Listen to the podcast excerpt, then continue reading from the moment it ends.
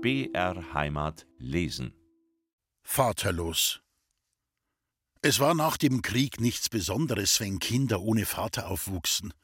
Die Flüchtlingsfrauen, wie auch unsere Nachbarin, die Frau Horka, waren fast alle ohne ihre Männer in Kam angekommen. Viele Männer blieben im Krieg, waren gefallen oder waren noch in Gefangenschaft. Die Mütter übernahmen notgedrungen die Rolle des Vaters mit. So erfuhren wir Buben nicht nur die Mutterliebe, sondern auch die Härte und Strenge eines Vaters in der Person ein und derselben Frau, der Mutter.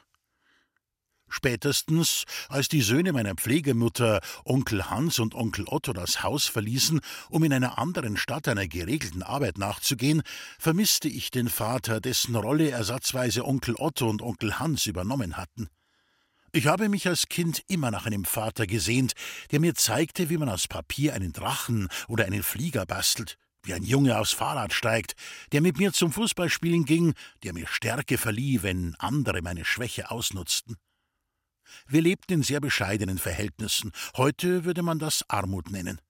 Deshalb liebte ich auch Mamas gute Nachtgeschichten vom armen Mädchen oder vom armen Holzfäller, die plötzlich wie durch ein Wunder über Nacht reich wurden. Einmal erzählte mir Mama von einem Traum, den sie hatte, der mich sehr beeindruckte und der mich fortan bis ins Mannesalter als Wunsch verfolgte. Letzte Nacht habe ich träumt, dass der Vater zu uns gekommen ist, erzählte sie. Ein staatliches Mannsbild, reich war er und a Villa hat er gehabt und uns hat er in seine Villa aufgenommen. Es war ein schöner Traum. Was ist denn eine Villa, wollte ich wissen. Ein schönes herrschaftliches Haus, sowas wie ein Schloss, erklärte mir die Mama. In meiner kindlichen Fantasie malte ich mir aus, mein Vater sei ein König, edel und gut, bekleidet mit einem Purpurmantel und einer goldenen Krone auf dem Kopf. Und er wohnte in einem richtigen Schloss, wie in dem Märchenfilm, den ich kurz vorher im Ransberger Hofkino gesehen hatte. Später verwandelte sich das Fantasiebild von meinem Vater in den biblischen Vater aus dem Religionsbuch, der mit ausgebreiteten Armen seinen verlorenen Sohn empfängt. Der Wunsch, meinen Vater zu sehen, verfolgte mich so lange, bis ich ihm, dem ehemaligen jugoslawischen Zwangsarbeiter, mit 35 Jahren endlich gegenüberstand. Eine schlimme Begegnung und Erfahrung. Aber das ist eine andere Geschichte.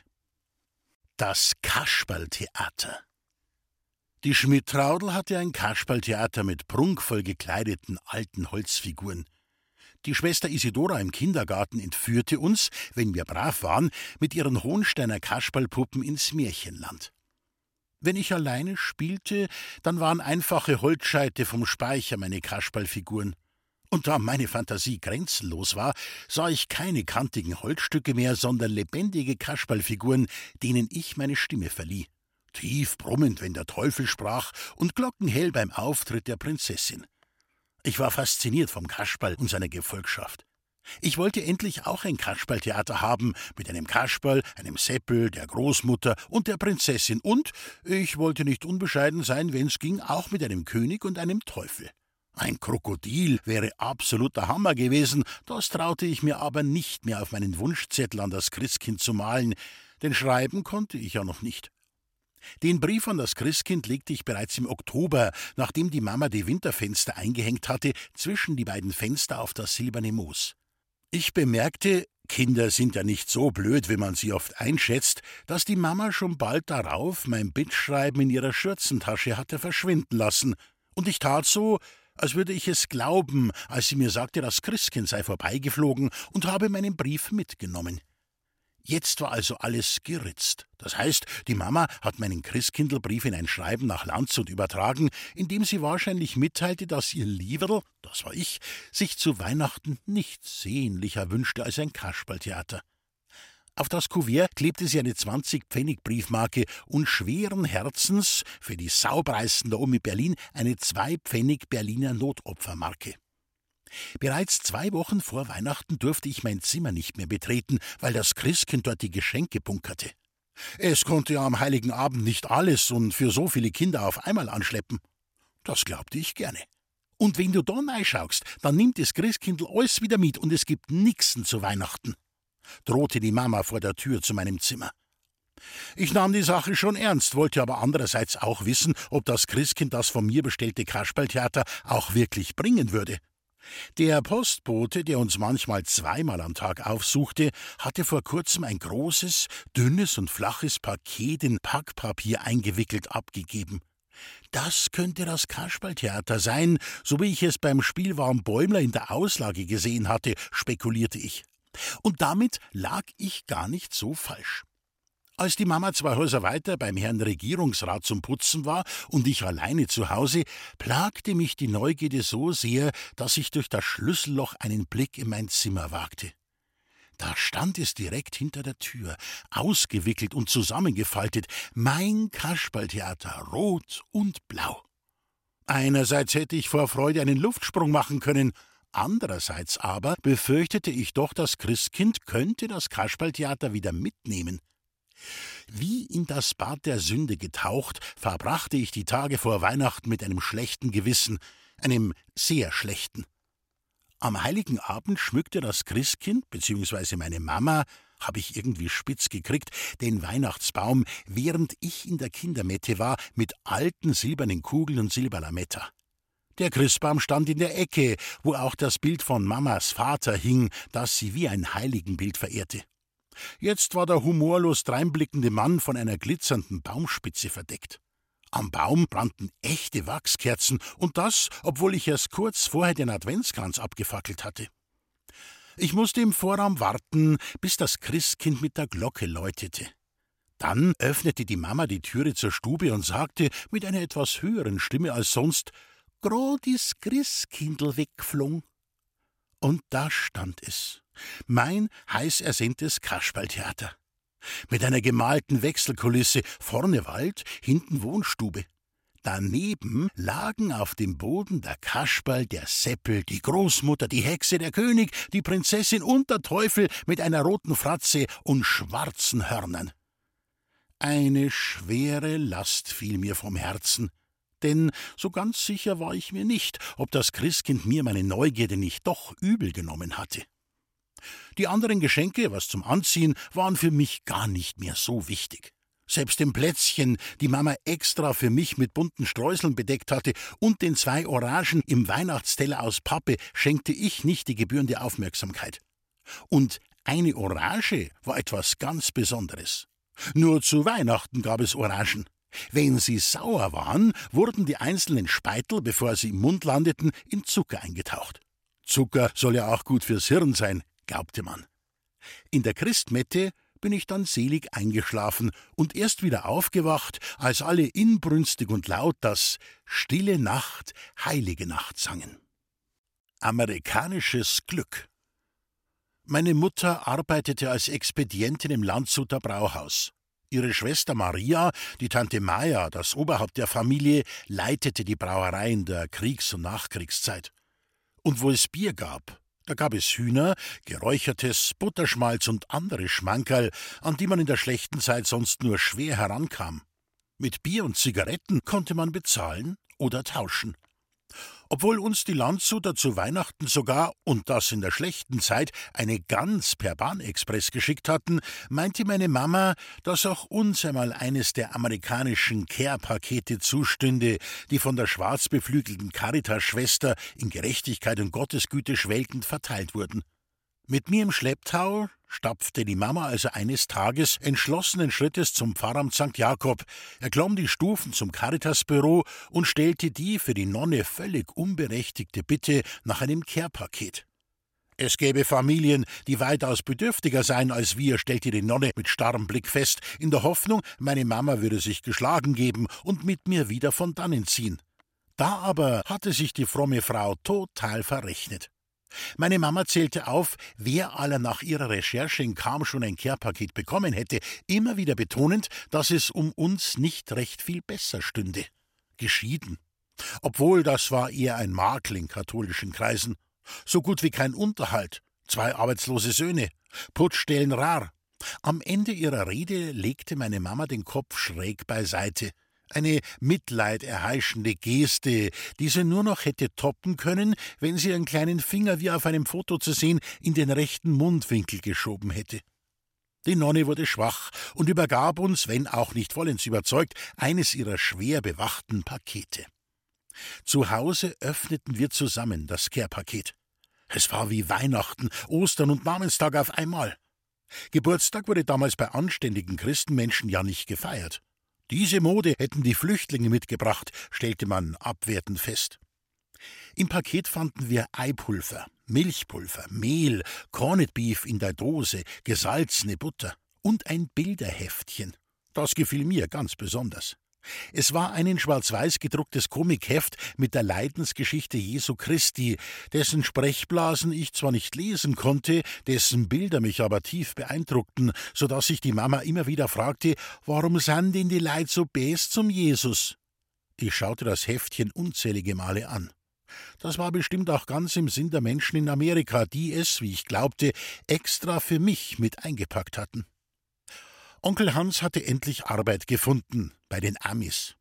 Und er brachte Sachen mit, die wir bis dahin nicht kannten. Flüssige Hershey-Schokolade in der Dose zum Beispiel. Pulver für einen Orangensaft, das man in Wasser auflösen konnte. Kokosfett und eine Kokosnuss.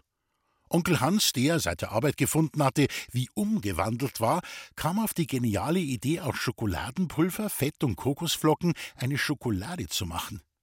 Es war die beste Schokolade, die ich jemals im Leben genossen habe.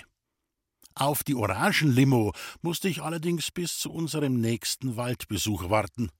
Als der erste Rupfensack mit Tannenzapfen auf dem Leiterwagen lag, öffnete Onkel Hans mit Bedacht, um ja nichts zu verschütten, die Bügelflasche und reichte mir als ersten den amerikanischen Orangensaft. Er schmeckte besser als alles, was ich bisher zu trinken bekommen hatte, besser sogar noch als das rote, grüne und gelbe Kracherl vom Getränke Krebs in der Propsteistraße. Vor allem aber auch, weil es vom Onkel Hans war. Wir waren sicher, Amerika muss ein Paradies sein. Alles, was aus Amerika kam und amerikanisch war, fanden wir super. Den Chewing Gum, den Bubblegum, Double Bubble, den wir Double Bubble nannten, das rot karierte Flanellhemd und das Corned Beef. Landshuter Glück. Meine Mutter und meine Tante versorgten uns mehr oder weniger regelmäßig mit Fresspaketen. Aus Landshut kamen für mich auch Sachen zum Anziehen, die man in Kam nicht einmal zu sehen bekam, geschweige denn zu kaufen. Buben trugen Sommer wie Winter kurze Hosen. Im Winter bedeckten lange Wollstrümpfe, die bis über die Oberschenkel gingen, die Beine. Sie wurden mit Strapsen, wie bei Mädchen, festgehalten. Dazu musste man sich auch als Bub in ein Leibchen zwängen lassen, an dem die Strapse hingen. Ich bekam schon bald aus Landshut eine lange Hose für den Winter, eine Gamaschenhose und einen Teddymantel. Ab Palmsonntag wurden wieder Kniestrümpfe oder Socken getragen, egal wie kalt oder warm es war. Im Sommer liefen wir Propsteistraßenkinder gerne barfuß herum, auch wenn uns der Riesel des Dornbergers an den Fußsohlen ordentlich piekste. Das Barfußlaufen wiederum gefiel meiner Tante Katrin gar nicht, und sie fühlte sich veranlasst, nach Landshut zu schreiben, der Bub sei total verwahrlost. Er müsse ständig barfuß laufen. Auch mit Spielsachen wurde ich aus Landshut verwöhnt. Tante Maya, die nicht verheiratet war und selbst keine Kinder hatte, erfüllte mir so manchen Wunsch bei passender Gelegenheit, wenn meine Mama in einem Brief nach Landshut schrieb, dass ich mit großen Kinderaugen im Spielwarengeschäft Bäumler in der Schwanenstraße oder beim Baumeister Ecke Alruna Straße wieder einmal etwas entdeckt hatte. Wenn meine Mutter uns besuchte, ging sie mit mir ins Spielwarengeschäft Bäumler. Von ihr bekam ich hölzerne Bauklötzchen, mit denen man Bilder zusammensetzen konnte, oder einen Kreisel, der wundersame Klänge von sich gab, wenn man ihn in Schwung brachte, und später Gipsfiguren für meine Weihnachtskrippe. Das älteste Spielzeug, an das ich mich erinnere, war ein Eimer, eine Schaufel und Förmchen aus buntem Blech. Damit konnte ich zusammen mit meinen Dornberger Freundinnen Gras- und Sandsuppen kochen und im Stadtpark Burgen im Sandkasten bauen. Besonders gern mochte ich Lilly, die bunt schillernde Plastikente. Angst hatte ich, warum auch immer, vor einem grün geschuppten Fisch aus Stoff, der in der Spielkiste unter dem Kanapee lag. Aus Landshut bekam ich, als es wirtschaftlich etwas aufwärts ging, verteilt auf Weihnachtsfeste, Namenstage oder Geburtstage ein hölzernes Schaukelpferd mit silbernen Haaren, das man auf Rollen ziehen konnte einen Pferdestall mit echtem Heu, einen Kaufladen, ein Dreirad, einen Teddybären, einen Schlitten, jede Menge Bauklötzchen und ein Kasperltheater. Das Christkind brachte auch, als ich meine Liebe zur Eisenbahn entdeckt hatte, eine Fleischmann-Lokomotive mit einem kräftigen Uhrwerksmotor zum Aufziehen, Waggons und Schienen, mit denen man einen Achter bilden konnte, und ein Schuko-Auto aus Blech zum selber zusammenbauen. Aber all die schönen Sachen machten mich nicht wirklich glücklich. Ich spürte irgendwie immer wieder, dass ich ein lediges, unerwünschtes Kind war, das man in Kram versteckt hielt. Sei es, dass ich meine Cousine an dem Tag nicht besuchen durfte, als meine Landshuter Tante mit einem Freund den Verwandten in Kam einen Besuch abstattete, oder sei es, dass ich nicht zur Landshuter Hochzeit mit eingeladen war, während meine Cousine sogar als Page beim Festzug mitgehen durfte. Sie glaubten, ich würde das alles nicht mitbekommen. Oben und unten. Tante Kathrin, die jüngere Schwester meiner Mutter, war die Frau eines Bankdirektors. Sie kam aus Landshut und hatte es sehr zum Leidwesen der eingesessenen Kamer Bürgerstöchter geschafft, den ewigen Junggesellen Sostenes Seiler an den Traualtar zu bewegen. Mein Onkel war mein Vormund, denn als unehelich geborenes Kind brauchte ich einen solchen. Tante Katrin, Onkel Soest und meine Cousine Gabi wohnten direkt über dem Bankschalter und den Büros der Schmidtbank in der Fuhrmannstraße zwischen einer Eisenwarenhandlung zur rechten und einer Bäckerei zur linken. In den Ferien durfte ich immer zu meiner Cousine gehen, um mit ihr und ihren Freundinnen zu spielen. Und schon wieder war ich unter lauter Mädchen. Um mit diesem mithalten zu können, wünschte ich mir zu Weihnachten in einem Anflug geistiger Umnachtung doch tatsächlich eine Puppe und ein andermal einen Kaufladen. Mit meinen Bausteinen und der Fleischmann-Eisenbahn zum Aufziehen konnte ich bei ihnen wirklich nicht landen. Auch damit, dass ich in die Puppenküche meiner Cousine eine Warmwasserheizung aus alten Blechbüchsen installierte, die man mit einer brennenden Kerze hätte erwärmen sollen, konnte ich nicht punkten. Schon gar nicht bei meiner Tante, die kleingläubig wieder einmal ihre Wohnung in Flammen aufgehen sah. Großen Ärger gab es mit meiner Cousine, als ich ihren grünen Kaufladen mit rotem Bonawachs einrieb und polierte. Irgendwie wollte ich mich im Puppenhaushalt nützlich machen, was sie aber wieder mal nicht verstand. Meine Tante, selbst aus einer gutbürgerlichen Landshuter Familie stammend, führte einen für Karma-Verhältnisse eher gehobenen Haushalt. Schon ihre Wohnung war im Vergleich zu unserer mehr als bescheidenen Propsteistraßenbehausung geradezu als herrschaftlich einzustufen. Sie besaß ein Speisezimmer mit hellen Kirschholzmöbeln und einen Besteckkasten mit silbernen Gabeln, Messern und Löffeln, ein Wohnzimmer mit langen Bücherregalen, einen gekachelten Couchtisch und wuchtigen Sesseln im englischen Stil, ein Schlafzimmer, eine Küche mit einem Elektroherd und einem dickbauchigen Bosch-Kühlschrank, eine Speisekammer, ein großes Kinderzimmer, das Reich meiner Cousine Gabi, ein Badezimmer mit blauen Kacheln, einer Badewanne und fließend heißem und kaltem Wasser, ein Balkonzimmer mit Blick zum Hinterhof und zum Dachgarten und eine Toilette außerhalb der Wohnung, aber auf derselben Ebene mit einem Spülklosett und richtigem Toilettenpapier von der Rolle. Mein Onkel und meine Tante hatten auch ein Telefon ein schwarzer Apparat mit einer Wählscheibe und einer Gabel, auf die man den Hörer legte. Das war etwas ganz Besonderes, weil Seltenes. Nur wenige Leute in Kam besaßen einen Telefonanschluss. Der schwarze Apparat mit der silbernen Wählscheibe über dem weißen Zahlenkarussell stand auf einem kleinen Podest, das an der Wand im Flur hing, direkt neben dem Badezimmer. Ein Besuch bei meiner Tante und bei meiner Cousine war immer wie ein Ausflug in eine andere Welt. Eine Welt, in der ich mich wohlfühlte, zu der ich gefühlsmäßig eigentlich gehörte. So gab es bei meiner Tante, die von 1937 bis 1939 in England gelebt hatte, jeden Nachmittag den sogenannten Vier Uhr Tee für ihre Familie und alle Kinder, die zu Besuch bei ihr waren. Sie sagte Four O'Clock Tea. Und wir Kinder waren angehalten, während der Teerunde unsere Wünsche in Englisch zu formulieren. Pass me the sugar, please oder Pass me the milk, please war das Mindeste, was sie von uns erwartete. Und ein Thank you, wenn eines von beiden gepasst wurde. Zum Tee gab es stets ein süßes Plundergebäck, ein Teeblatt oder einen Kuchen. Im Sommer backte die Tante fast jeden Tag einen gedeckten Apfelkuchen, von dem nach so einer Teerunde kein einziges Stück mehr übrig blieb. Meine Cousine schleppte jede Menge Freundinnen an, von denen einige wie ich eher aus sehr bescheidenen, um nicht zu sagen primitiven Verhältnissen kamen und wie ich den derben Weitler-Dialekt sprachen. Meine Tante spannte uns Kinder in den Haushalt mit ein. Wir durften Staub wischen, den Mülleimer ausleeren, den Boden fegen, den Boden blocken und, was ich besonders gerne tat, weil elektrisch betrieben, Staubsaugen mit einem elektrischen Staubsauger. Dafür lud sie uns zum Essen ein und lehrte uns, ordentlich zu sprechen. Schon bald lernte ich, dass ein Rammel ein Nasenpopel ist, den man nicht essen darf, dass Druckermaue korrekt heißt, ich muss auf die Toilette und zwar groß, und dass ein Abort Toilette heißt. Dass man sich nach dem Besuch der Toilette die Hände wäscht, auch das musste die Tante uns Gassenkindern beibringen. Meine Tante ging mit uns Kindern im Sommer jeden Tag zum Schwimmen in die Badeanstalt mit den hölzernen Umkleidekabinen, in denen man sich beim Ausziehen leicht einen Schiefer einziehen konnte. Oder zum Quadfeld Mühlbach, der bei der alten Mühle und dem riesigen Wasserrad mit dem breiten hölzernen Schaufeln ein natürliches Ende unseres Spiel- und Schwimmbereichs bot. Wir alle lernten das Schwimmen von ihr, erst mit einem grünen Gummischwimmreifen und dann ohne Hilfsmittel.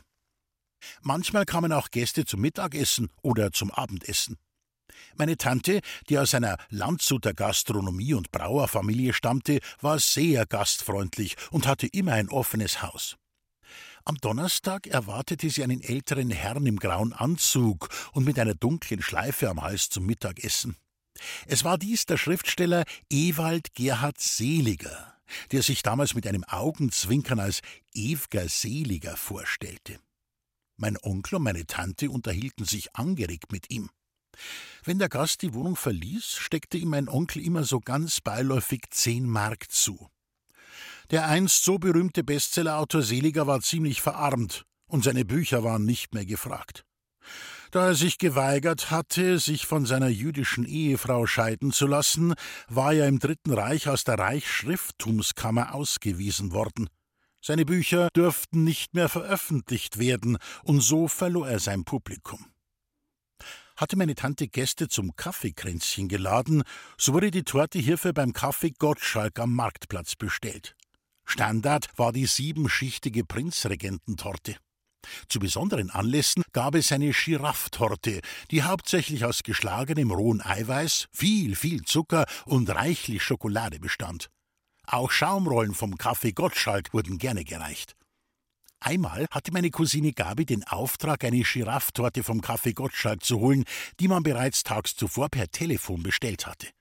Gabi balancierte konzentriert die Schachtel mit dem süßen Inhalt über das Kopfsteinpflaster, kam halben Weges auf die Idee nachzusehen, ob die Torte sich als solche noch immer in der Schachtel befände, öffnete, ohne ihre Schritte zu mindern, den Deckel, übersah die Bordsteinkante unten beim Hotel Gress und flog so auf die Nase, dass sich ihr Gesicht in die weiche Schokoladenmasse der Girafftorte drückte.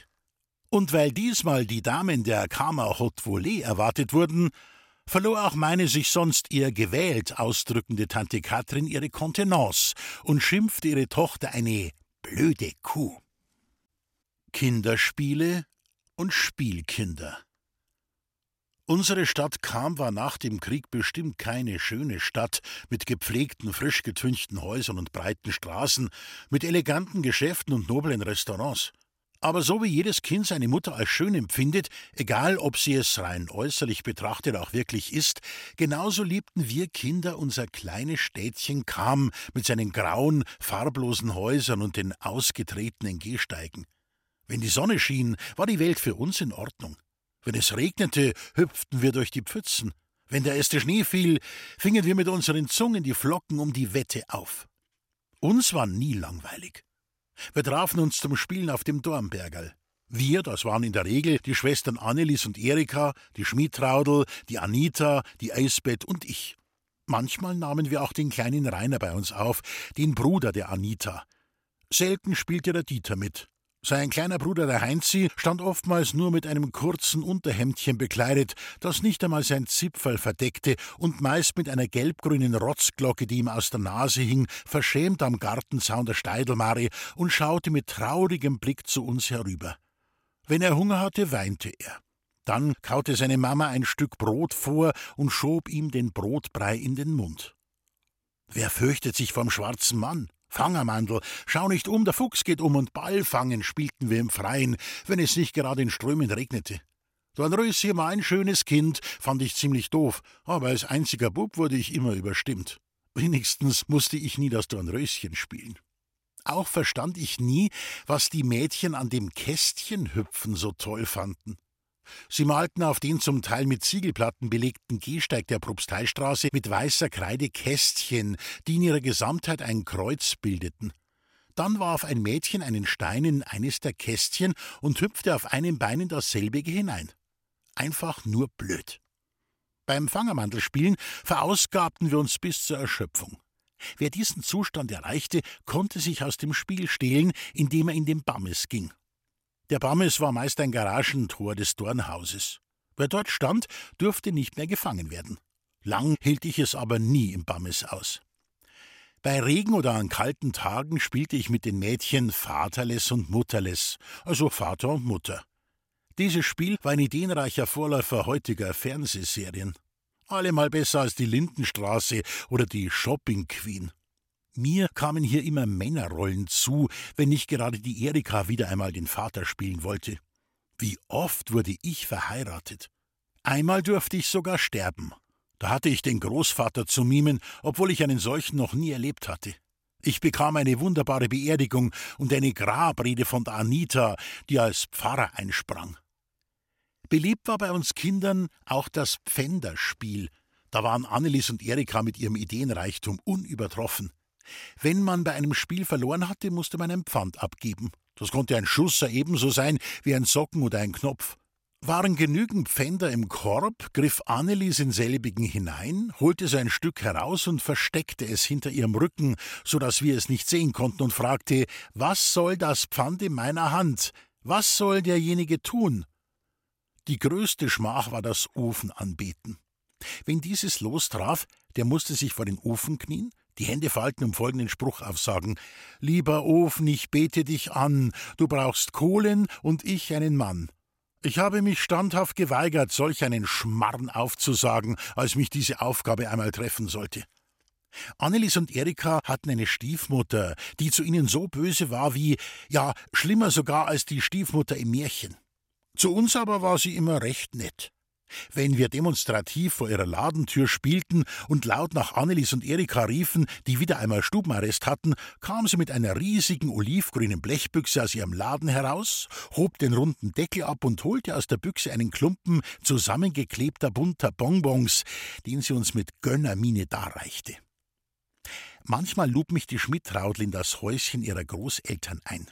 Sie hatte bunte Plastikfiguren aus der Queta Kaffeepackung und ein Kasperletheater mit wunderschönen holzgeschnitzten Kasperlfiguren.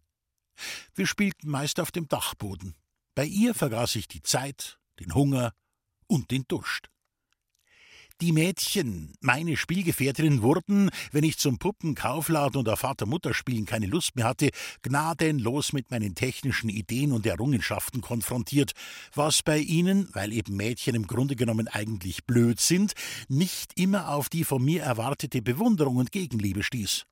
So erging es mir damals auch, als ich in früher Kindheit ein Flugzeug erfunden und mit viel Mühe gebaut hatte.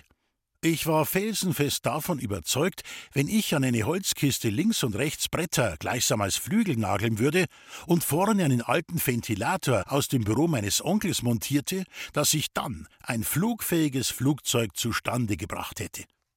Wie ein Flugzeug aussieht, habe ich draußen vor der Stadt hinter dem Janahof mitbekommen, als die Mama mit mir dort einmal Alteisen sammelte.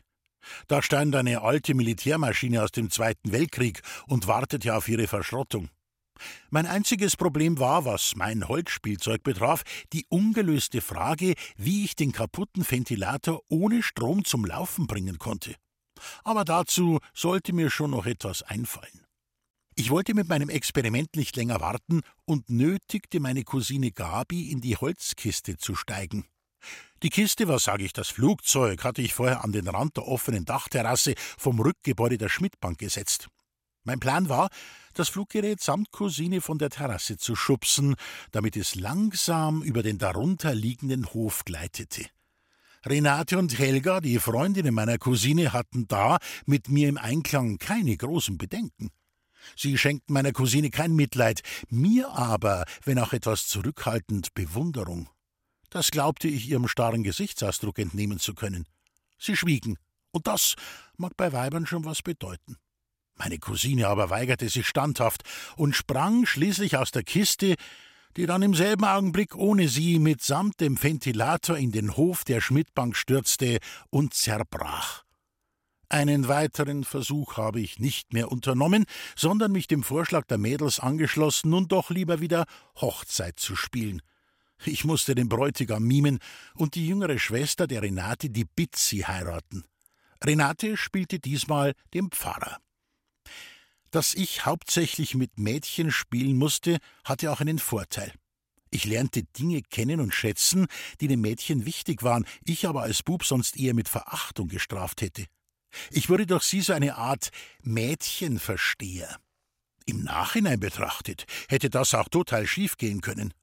So lernte ich durch die Mädchen alle Blumen auf den Wiesen kennen. Am liebsten mochte ich die blauen Glockenblumen und die Kuckucksblumen, mit denen ich zu Hause meinen Maialtar schmückte. Ich pflückte die Blumen wie die Mädchen und schenkte sie meiner Auserkorenen, das war meistens die Elsbeth. Ich kochte mit ihnen Sandsuppe in meinem Spielzeugeimer, versorgte damit meine Puppe, dass sie aussah wie eine Sau, und legte Löwenzahnstängel ins Wasser, dass sie sich zu Locken formten. Das war zwar zu nichts gut, aber schön und gefährlich. Man warnte uns damals, die weiße Löwenzahnmilch sei höchst giftig. Mein Modebewusstsein wurde geschult, indem ich wie meine Freundinnen beim Schreibwaren Wein für 20 Pfennig einen Papierbogen kaufte, aus dem man Kinder, Kleider und andere Accessoires ausschneiden konnte, um die Papierkinder damit auszustatten. Das war lange, lange vor Barbie und Ken. Renates Oma, die alte Frau Heilingbrunner, besaß einen schattigen Garten bei der Schanze, direkt am Bahndamm entlang. Manchmal bekam Renate den Schlüssel zu diesem kleinen, schiefen Paradies mit Bäumen und Sträuchern. Das Interessanteste aber in diesem Garten war der Eingang zu einem unterirdischen Gewölbe unter der verfallenen Stadtmauer. Es war ein eingestürzter Fluchtweg, der angeblich einmal zum Rathaus führte. Obwohl meine Mama immer gewarnt hat, dass man in einen unterirdischen Gang nicht hineingehen dürfe, weil er baufällig sei und weil man ersticken könne, wagte ich es, bewundert von meinen Freundinnen, aber mit klopfendem Herzen, die ausgetretenen und zerfallenen Stufen hinunterzugehen und mich duckend in das Gewölbe hineinzubewegen. Kalte, modrige Luft schlug mir entgegen. Um weiterzukommen, hätte ich über herabgefallene Steine steigen müssen. Ich zögerte noch mehr aus Angst als aus Berechnung, da rief die Gabe hinunter Siehst du was? Im selben Augenblick brauste am Garten der Zug nach Furt im Wald mit einem Pfiff vorbei. Ich erschrak, knallte meinen Kopf an die niedrige Decke und verließ fluchtartig den unheimlichen Gang, indem ich gleich mehrere Treppen auf einmal nach oben nahm. Um mir bei den Mädchen keine Blöße zu geben, erklärte ich, da machen wir mit einer Kerzen neige, weil man sonst erstickt. Das klang logisch für sie. Eine Kerze hatten wir nicht dabei, und so beschlossen wir mehrheitlich nun Verstecken zu spielen. Im Keller der Schmidtbank, also im Haus meiner Tante, befand sich ebenfalls der Eingang zu einem unterirdischen Fluchtweg, gleich hinter dem Heizungskeller. Er war für uns Kinder aber nicht zugänglich, weil davor der Koks für die Dampfheizung gelagert war und uns den Weg versperrte. Als ich in die Schule kam und somit Spielkameraden fand, wurde das Schussern zu meiner Leidenschaft. Leider hatte ich nur bunte Lehmschusser, während andere Jungen besser situierte mit Glasmurmeln spielten. Da man beim Schussern ja die Kugeln eines anderen gewinnen konnte, waren wir Lehmkugelbrüder nicht sehr beliebt bei der Elite der Glaskugelschusserer. Aber mit der Zeit hatte ich so viele Glasschusser gewonnen, dass ich nun mit jedem schussern konnte. Es gab ein striktes Spielende. Und das war das Abendgebetläuten. Spätestens beim Gebetläuten hatte man zu Hause zu sein, sonst duschte es gehörig. Und duschen bedeutete in diesem Fall nicht eine abendliche Grundreinigung mit Wasser, sondern eine saftige Watschen.